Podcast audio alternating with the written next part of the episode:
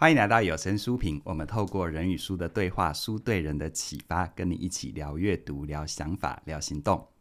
在今天的分享之前呢、要跟你提醒一下，如果你是我们长期有声书评的听众，那么我们原本有声书评专属的 Podcast 频道，从现在往后呢，我们在那个有声书评的 Podcast 频道就不会再更新了。你如果要继续收听有声书评的话，你可以到我们的主频道，因为有越来越多的朋友告诉我们哦，在主频道里他可以听到各式各样的节目，比较丰富，所以我们也决定把它收拢起来，希望让大家能够 all in one，在主频道里面就可以听到。所以你只要在 Podcast 的应用里面搜寻起点文化，或者是起点文化一天听一点，你就可以找到我们主频道的 Podcast，然后订阅它，一定要订。嗯，这时候如果还没订的话，那就。定下去哈，听起来要威胁人这样。好，呃，今天要跟大家分享这本书是嘉玲带来的。是，哎、欸，你你你是不是经经常会有一种没事找事的感觉？有，因为我只光看这本书的书名，我就觉得它很难呢，真的很难。这一本书真的超难讲，但是我很想讲。对，我想跟大家讲，今天我，我还没讲书名哎、欸，你要先讲。我先讲好，先打预防针，就是。如果今天听到很多医学专有名词，你听不懂没关系，我就是大略的讲，因为我自己也不是这医学出身的，我我相信我一定讲的应该会不够完整。但是这本书它提出来一个重要的概念，是我读完之后我真的真的被它打动，而且我好想跟大家分享，所以我就挑战了我的极限去讲神经学。嗯很，好，呃，这本书的书名叫做《多重迷走神经》。啊，多重迷走神经，它的副书名才是重点哦，叫做“找回安全感与身心治愈的全新途径”。嗯，我觉得这本书呢，可能是从神经跟生理的角度来谈，我们怎么样让自己的情绪、内在、人际、生命的任何层面更有安全感。是这样子，对，对。那你为什么挑这本？因为我们讲了很多心理学的安全感，然后很多在。就是我们比较熟悉的安全感，可是你会不会觉得都有一种空空的感觉？嗯，都在讲一种 feel，会有一点，会有点虚啦。它毕竟不像是。科学研究它可以有实验操作定义啊、呃，这个呃实验介入的变因分析这样子。对，那这本书是我们自己内部就是我们的同仁分享的，嗯，对，是我们同仁发现的，而且是我们行销部的同仁，对，不是我们内部的，非常厉害，非常厉害。所以那个起点文化卧虎藏龙，卧虎藏龙。然后他讲了之后啊，我就觉得，哎、欸，我觉得这一个观点很独特，我很想要了解，因为我自己在心理学打滚这么。久，我对于心理学怎么解释安全感，我是很熟悉的。可是我其实当然也会有一种怀疑，是到底安全感这件事情存不存在？它会不会都是我们的想象而已？一切都是一种幻觉啊？对 对，假的。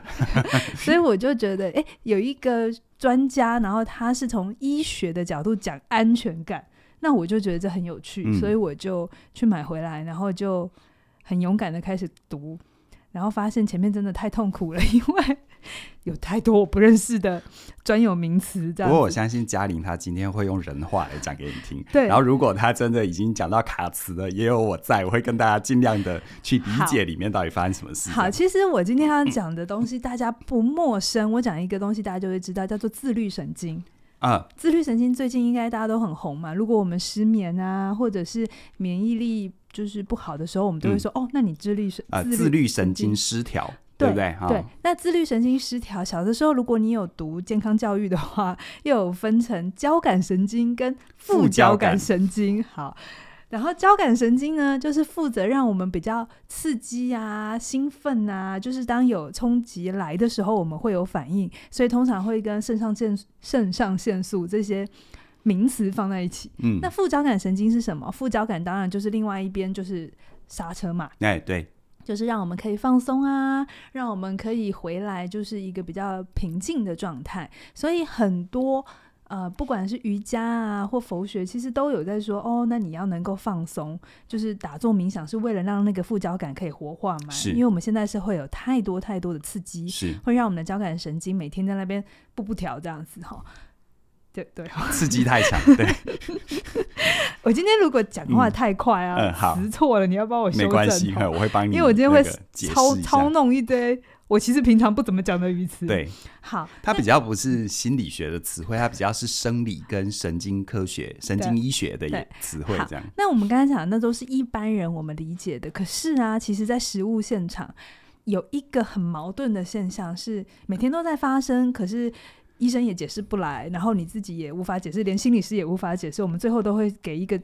很大的名词叫做你压力大了哈，就是那等于有一点是 有讲跟没有讲一样，是看医生，医生也不知道该怎么解释，就说体质。对对对、啊、对对，那到底这什么问题呢？就是你有没有说，如果我们的交感神经是负责 arousal 的，是负责比较比较活化的、兴奋的、去行动的？对，那我们的副交感神经是应该是放松。你有没有遇过，就是明明是一个刺激源来了，嗯、你应该要有反应，可是你的身体怎样都。反应不了哦，嗯，你的意识是刺激太大，突然遇到一个危机，结果我应该要去应对，结果我瘫痪了，对这样，嗯、对，然后或者反过来，嗯，你应该放松，这是一个很很安全的地方了，嗯，其实是一个你都知道，比如说退伍军军人从战后战场退下来，他都知道他在他的国家很安全，很安全，而且环境。对。人际支持各方面都允许他可以放松，但他却放松不了，他放松不下来。嗯、那我们这时候只能是说，哦，那就自律神经失调，然后就解释完。可是其实他没有办法去解释一些机制上面为什么卡住了。如果只有这两条的时候，明明应该启动的时候没有启动，嗯、发生什么事？所以，所以对一般人来说，他明明已经，比如说他可能已经。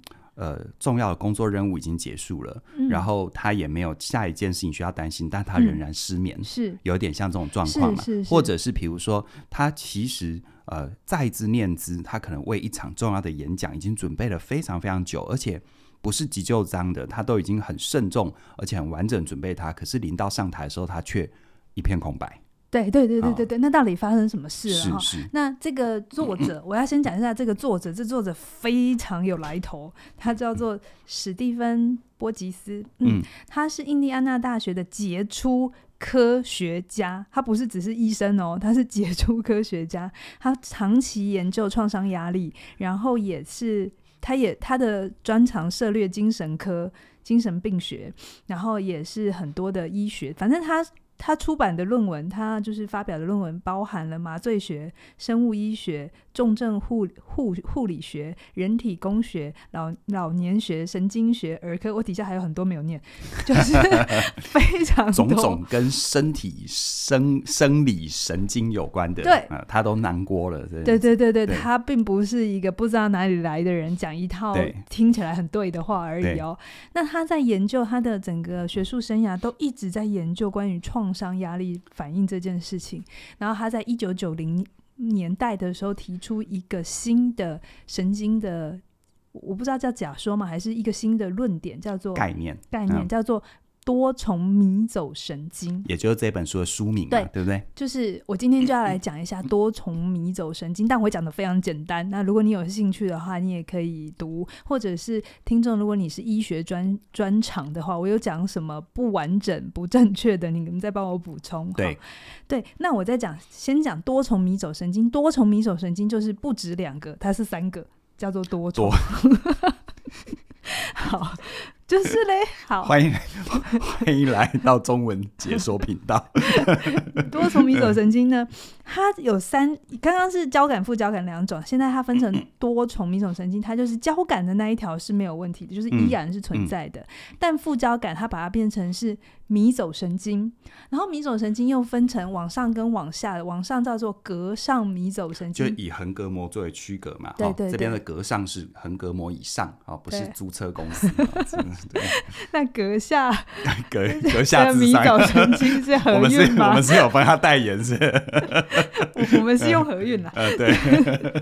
好，所以它就有分。呃，交感，然后另外一个副交感就变成了迷走神经，迷走神经又再分膈上迷走神经跟膈下迷走神经，然后它负责的事情就不太一样了。交感一样是负责活化刺激。嗯、那膈上迷走神经就有一件事情跟我们每个人都息息相关的，它是负责辨识出社交行为，并且做出社交反应的一条很重要的路径。所以，包含我们在社交上，包含我们认知上的呈现，我们表情上的呈现，行为上的呈现，还有判断哦，环境有有没有危险，这个人有不友善，okay, okay. 是。膈上迷走神经，就心理学说的，就是人际知觉。对对对对对对对，那以前叫做知觉，知觉就是一种感觉，然后很很很 rough，很很大，很模糊。对，但是这个这个很厉害的科学家，他把它在医学上面找到了证据。好，那隔下迷走神经呢？它就是一些，如果你有听过，有一些动物，它叫做会假死。哦，嗯，比如说，好像青蛙会，其实人也会啊。我们不是常常骂有些人给戏，好啦，插科打诨，对了，也差不多的意思哈。嗯，那他就在讲说，当我们分辨出来之后，凯宇，你有没有一个经验，就是我们刚才讲的，我们应该有反应，但没有反应，有有，对我们整个宕机了。嗯，有时候太过太过焦虑啊，尤其是比如说。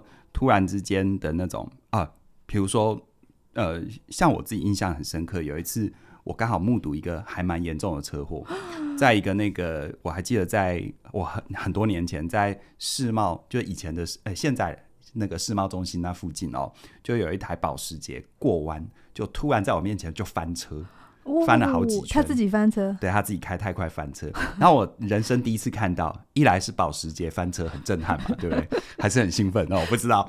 对，我那一刻其实我我事后才想，哎，我应该要打电话。但我当下是完全没有办法有任何反应的，是是是，因为你的神经系统启动了，对对，那不是意识层意识层面。我今天希望后半段我有机会讲一讲，我读完这本书之后，我自己对于潜意识的新的看法。嗯，我后我忽然发现潜意识可能没有那么虚幻哦，嗯，可能可以从神经学里面找到一些说法。好，那我再回头讲，你刚才讲的就是我们有些时候，比如说生物界，它就是假死，然后它就是一种，呃。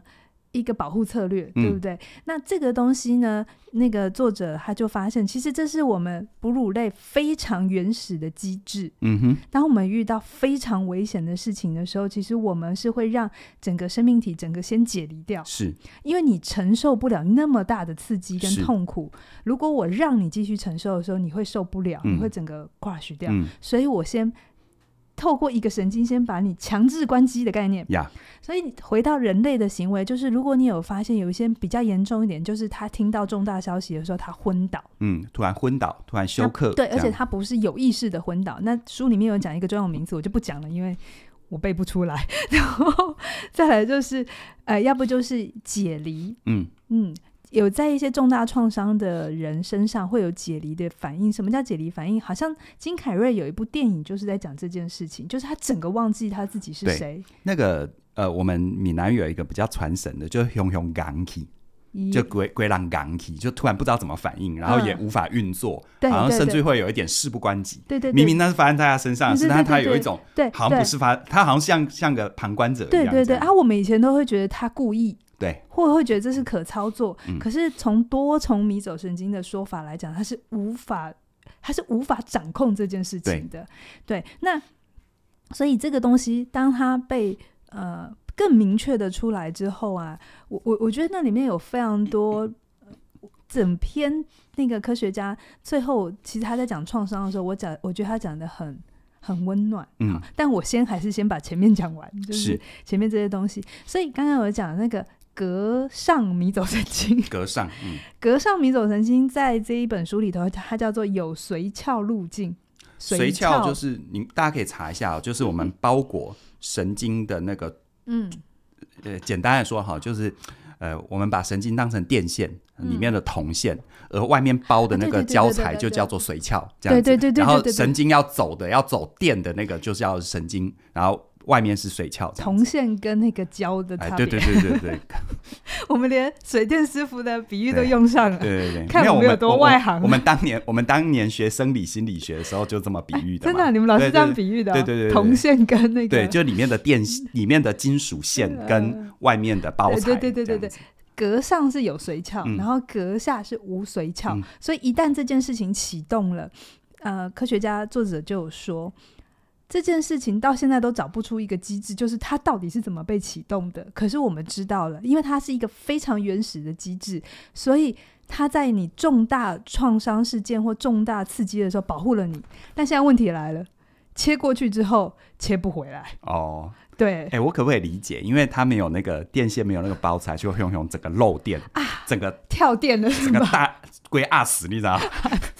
归二死。那格上的部分，因为有那个刀材，有没有？虽然电量很大，但不会不会修怕点，不会二死，你知道吗？呀呀呀呀呀！好，这比喻也蛮生动的。对，因为我我想要让大家尽量能够稍微能联想一下，这样、嗯。对对对，所以呢，他就在他就研究非常多创伤之后啊，他就发现。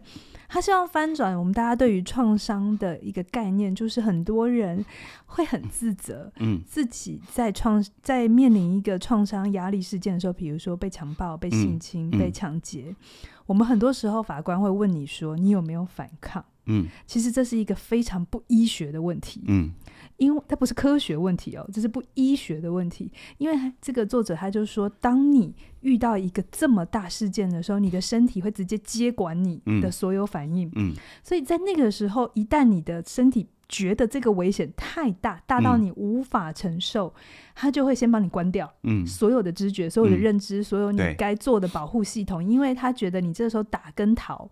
有可能会更惨，嗯，对，所以他就要你 fix，就是要你嗯，嗯 freeze，uh, freeze，就是要你暂停住，对，让你不要有反应，嗯，减少，就是像动物一样，当他真的觉得他可能会被吃掉的时候，他其实这个时候会把他所有的挣扎降到最低，嗯，所以他的作者他希望我们重新看待看待创伤后的那个反应。如果你当时真的真的没有做什么事情，请你不要自责，嗯，请你。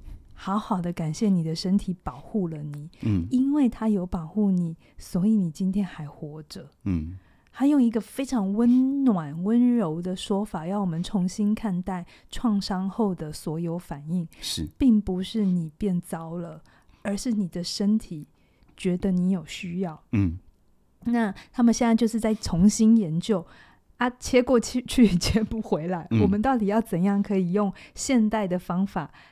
切回来，OK，就是不只不只是那么原始的一个哺乳类的这个运动而已，嗯、就是神经运动，它能够可以再用有意识的方法慢慢切回来。这、嗯、我后面会讲。所以这本书呢，它一直提倡多重多重迷走神经，就是希望让大家知道，不是只有打跟逃，静静止的那个东西，它是无法归类在交感神经的作用的，可是它是存在的，嗯、而那个静止动作就是。膈下迷走神经在做的事情，嗯，对，到这边我的医学讲完了，好，科普完了，那接下来呢？接下来就是我要讲的事情是，嗯、我刚才讲那个创伤反应是我们要回头感谢自己，嗯、那现在就是那如果我们知道这个是原始的反应，我们要切回来怎么切？对，所以这本书的后半段分享了蛮多的切回来的方法。好，那在这之前呢，我想要再讲讲一下，我在读这本书的时候，有一个词一直跑出来，呃，跟我交谈，那个词叫做潜意识。嗯哼，我在读这本书的时候，我知道很多对心理学的人有兴趣的，你都会知道潜意识。嗯哼，潜意识是什么？潜意识就是我们在我们不意识还不达到知觉知觉阈值的时候，嗯，我们就先做出了一个反应，是，或是我们就。已经那样动作了，好像你在课堂上也有讲嘛。对，我们在请你举手之前的零点六秒，对，你的神经其实已经先启动了，先启动了。嗯，除了那种很直觉的，比如说你是车祸的时候下意识的跳走，嗯、就是这种下意识、这种潜意识之外，我一直在想，如果大家有经验的话，你有没有一种经验是，当你遇到一件很不好的事情，你的认知还没有处理哦，可是你的肠胃先有了反应？有，有，有。嗯，对吧？有，对。嗯、那在这本书其实有找到，嗯、有些很强烈的会呕吐，对，有些会痉挛。对，那它其实就是阁下，嗯，嗯一部分是阁下在运作。其实这里面也有找到说，我们以为的认知判断不是只有大脑在做，嗯、我们其实是整个身体都在帮我们做很多的认知运作，很多我们在过往学到的一些反应。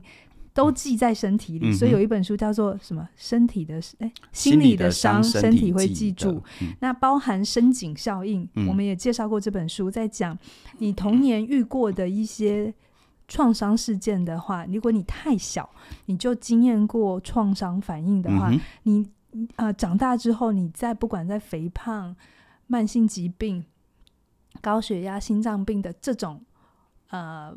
比例就会比较高，是，所以这一个说法，这一套迷走神经其实也支撑了这个，嗯、我们其实在各个领域都已经发现的一个现象。嗯、是，那回头我就在想，其实，嗯、呃，作者没有特别去讲，可是我就回头去想，我的心理学训练在讲依附关系的时候，我们都有说，你跟一个人的依附感，比如说你是一个安全型依附，嗯、跟你一个不安全依附，跟你小时候被对待，当你有需求的时候，你怎么被回应？好，那当然这里头有呃母婴关系或主要照顾者跟小孩之间的一个交互运动啊，嗯、不不完全是父母的问题而已。当然孩子的性格也有，但 anyway 我们先不管谁先启动。总而言之，如果我们小时候的依附关系是比较不安全型的，我们在跟人际互动的时候，对于某一些讯息，其实我们在身体的记忆里是不安全的，就是没有建立稳定的回馈。比如说我笑会得到好的回应，我哭然后会得到相对的关注。关注，啊、对对对，如果这些都是缺乏的，对甚至于呃，我我觉得我没有怎样就会被惩罚，对，对，对，对，这种都就叫叫做不安全的，对，就就我没有安全感。嗯、对，而这些反应全部会刻在你的身体里，写、嗯、在你的神经里。嗯以至于你将来长大之后，面对了不是你爸爸妈妈，你意识层面都知道他不是你爸爸妈妈，可是你的习惯性反应，我们有好多的学员都说，我不知道怎么了，嗯、我就是会这样说话，嗯嗯、我就是会这样想，我就是会有这些感觉。我开始觉得这好像是有关联的，对，对我开始觉得那些我们以为的潜意识。特别是回到了亲密关系里，很多时候争执都在亲密关系里，一种很很长时间、大量又密集的互动的时候，我们会有非常多下意识的反应。那我我觉得我在读这本书的时候，我就好像找到了一些说法，嗯哼，就是在那一些你已经可能不记得了被养育的方法，嗯哼，它都在你的神经里、神经的呃记忆里、身体里。而以至于你长大面对那个情境的时候，你会判断那个情境是危险的，是，你就自动启动了自我保护系统。嗯哼，而这件事情不是外面的人告诉你，哎，跨跨情凑哈，嗯，我不会伤害你，用认知可以改变的，他需要回头做身体的工作，是就就是这一段。嗯哼，所以我一直在读的时候，我有一种很兴奋的感觉，嗯，就是弗洛伊德讲的很抽象的东西，好像一百年之后我们在。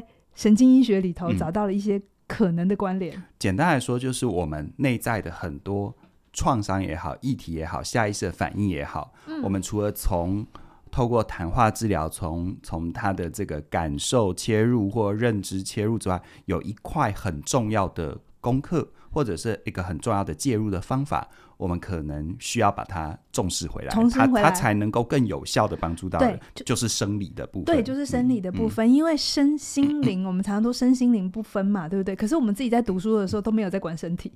对啊，对啊。嗯、我们自己在读书的时候，因为我们读的是心理学嘛，对。对，我有非常多心理学的知识，可是我对身体的认识，对，是渐渐中年开始有很多能力不行之后，发现，哎、嗯。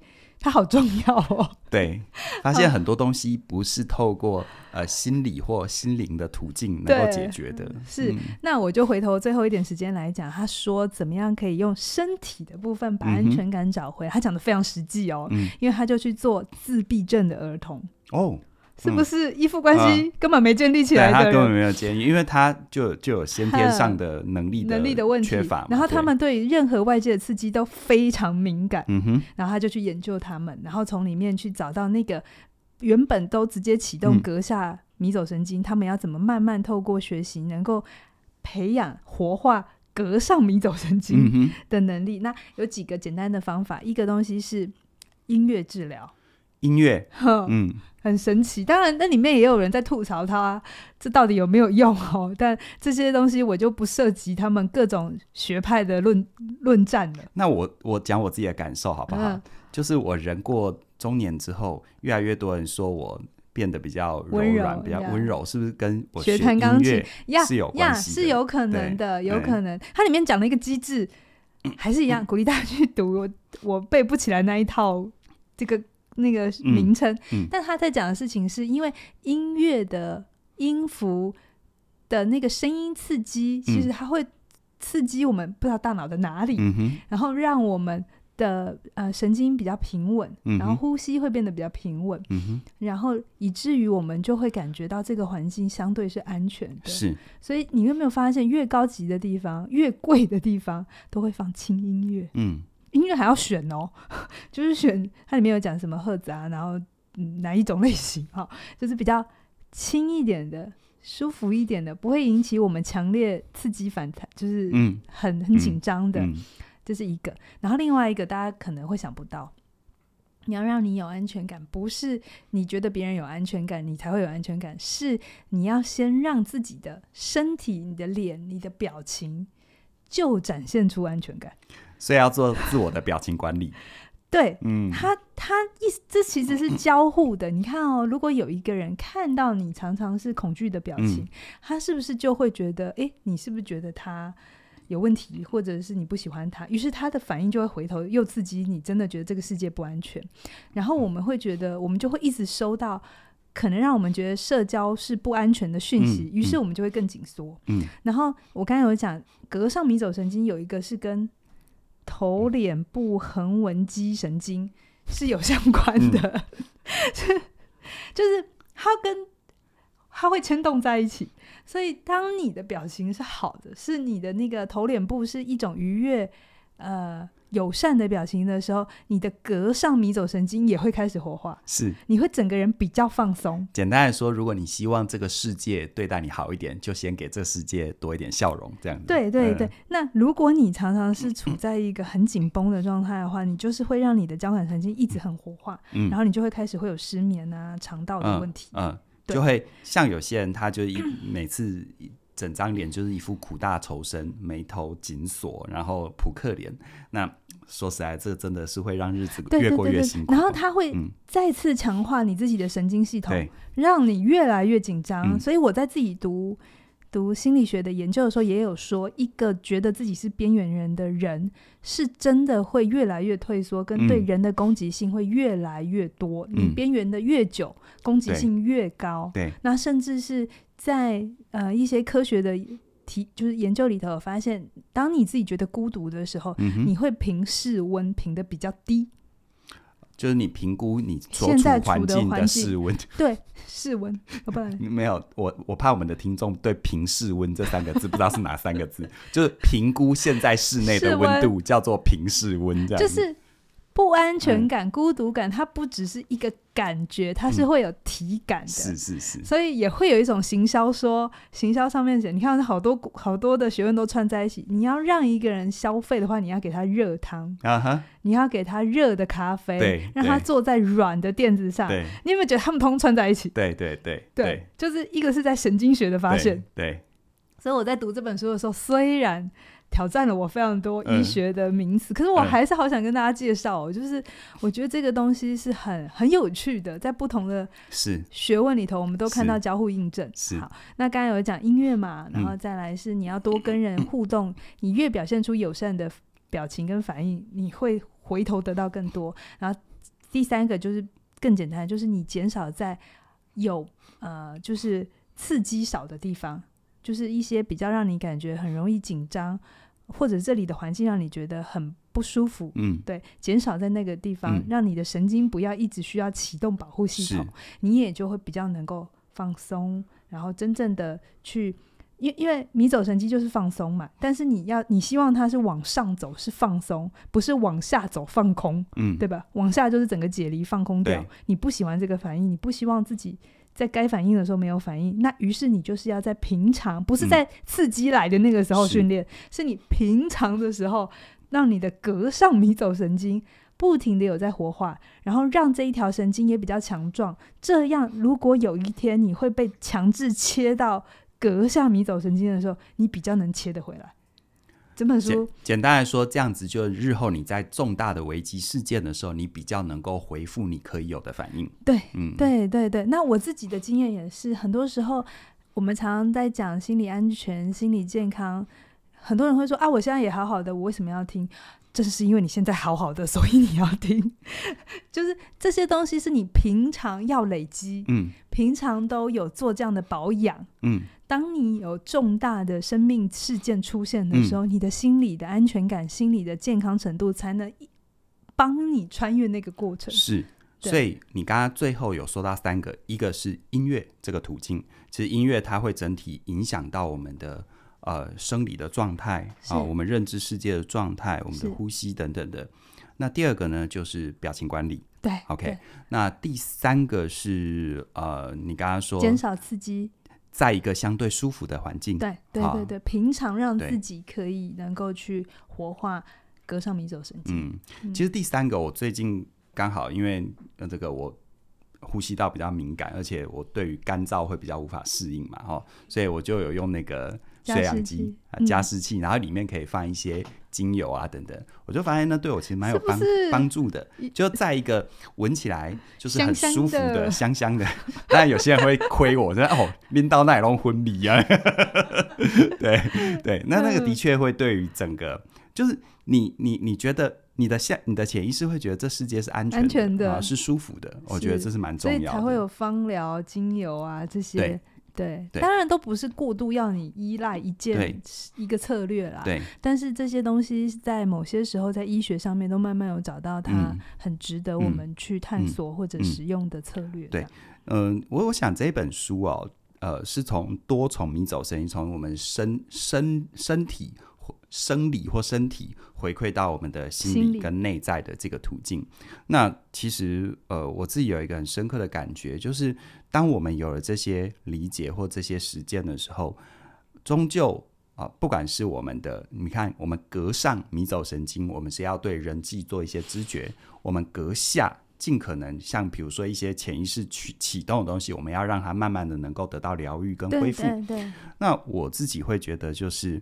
呃，无论如何，我不知道是谁说的，就是人际关系是我们圆满人生的一个重要的途径嘛，啊、对不对？人人际关系是是最最便宜的药，人际关系最便宜的药，最便宜的药，对，对。所以其实我们一直以来，不管在分享的书，还是我们起点做的内容，一直都在这方面陪伴大家前进。嗯，那关于这本书，嗯，你都说完了吧？我都说完了，对对对好辛苦你了哈。那我最后把它稍微拉回来一点，就是说。我们呢，既然人际关系是我们圆满自己生命的一个很重要的途径，那我在这边也跟大家做一个预告，就是呢，你在听到我们这一段书评的时刻，呃，应该过几天吧。哎，十八号，十二月十八号，嗯、那个凯宇的最新线上课程，我想跟你好好说哦，这完全就是多重迷走神经在强调的。对，我想跟你好好说，对，好好说，我们才会启动膈上迷走神经，对，也才会有安全感。安全感不是一个空泛的东西，它是需要你身体的体感。没错，没错。那我想好好跟你说，这一门课哦，是由我主理的。那我觉得自己的人生走到现在，对于人际关系，对于我们怎么表达清楚自己，并且有效的建立人与人之间的安全感，有了一些不同的体会。嗯，因为我觉得其实人生哈很长也很短啊，很长就是你真的算一算，假设你现在很年轻，你会觉得未来日子很多，但它它其实也很短，会不会觉得一年过一年好快？嗯，那我们要拿自己有限的时间。投入在什么样的事情，尤其是什么样的人身上，嗯，它就会决定我们人生是否能够过得幸福跟圆满。是，其实不管你认识多少朋友，能不能有几个人在你生命当中能够建立起一个很深刻的连接、滋养的深度的关系，那这一本书，呃，不是这一本书，那这一门课程，好，我想跟你好好说，嗯，就是朝这个角度。那我自己有做一些巧思，就是。如果一个能够长远走下去的关系，我用一年四季二十四个节气作为隐喻，希望透过这种一步一步，就像你过一年四季一样的一步一步的陪伴你，让你慢慢的去靠近。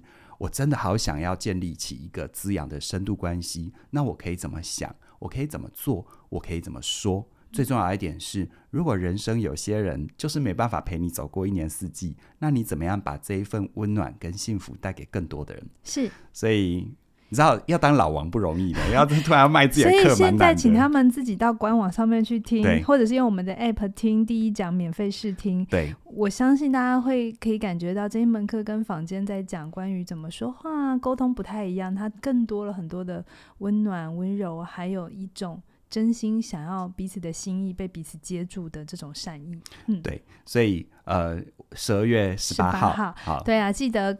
零点零一秒钟的时候就可以上去抢到我们的最早鸟优惠，对，手刀加入这样子。嗯、那欢迎大家都能够加入这一门课程。当然了，我们的有声书评也希望你继续支持，尤其是哦，你这一你如果能耐心听这一本书的书评，听到现在，你要给自己好好的鼓励，但是别忘了一定要给嘉玲很很大的鼓励，因为这本书哦，我看他在读的时候，我心里就在想，你不会想要介绍这一本吧？就他果然真的挑了，真的是很有勇气。可是我也觉得，那就是呃，我们做有声书评，包含像嘉玲要带给大家的心意，因为阅读哦，还有你的人生哦，嗯。呃，最健康的饮食是杂食，而不是偏食。所以，我们尽可能的把各个领域我们看到对你可能有帮助的都分享给你，希望能够真正的丰富你的人生。那今天的有声书评就跟你聊到这边了，谢谢你的收看或收听，期待我们未来为你推出更多更棒的内容。拜拜。拜拜。